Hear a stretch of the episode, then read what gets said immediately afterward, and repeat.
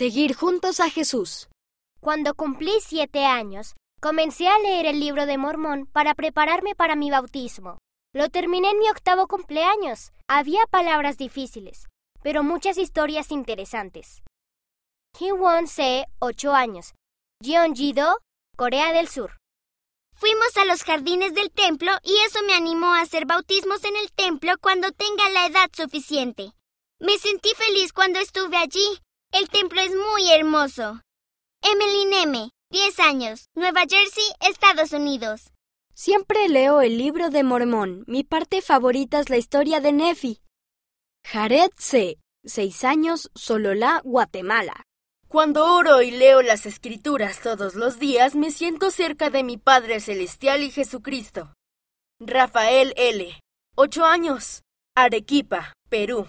Mi mamá me dijo que podía tener un reptil si conseguía el dinero. Me llevó un tiempo porque pagaba el diezmo.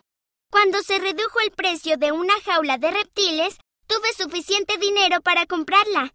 Al día siguiente recibí mi camaleón en mi cumpleaños y eso me ayudó a obtener mi testimonio del diezmo. Laura K., 11 años, Minnesota, Estados Unidos. Algunos de mis partidos de béisbol son los domingos. Me entristece no poder ir a todos, pero estoy contento por poder ir a la iglesia. Siempre quiero estar en el lugar correcto en el día de reposo. Benjamin P., 7 años, Nueva York, Estados Unidos.